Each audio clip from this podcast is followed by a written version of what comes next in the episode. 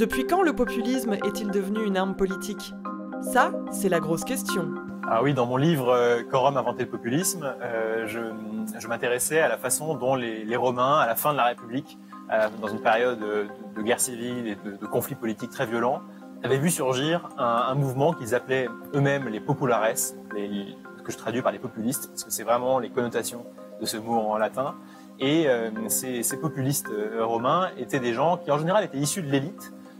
plutôt des, classes aisées et, nobles de la, société romaine, mais qui se disaient que pour euh, en fait rivaliser avec euh, leurs concurrents au sein de l'aristocratie romaine, il fallait s'appuyer sur les demandes des classes populaires et sur ces classes populaires pour euh, se faire hisser au pouvoir. Et donc le, populisme devenait une arme en fait de la part des élites, pas forcément d'ailleurs contre le, enfin c'est pas forcément une sorte d'hypocrisie ou une sorte de mensonge envers ces, couches populaires, puisque parfois ça allait effectivement dans leur intérêt, mais il y a une sorte d'alliance de fait, euh, une alliance d'intérêt entre euh, des catégories populaires qui avaient des demandes, en l'occurrence de répartition des terres par exemple, euh,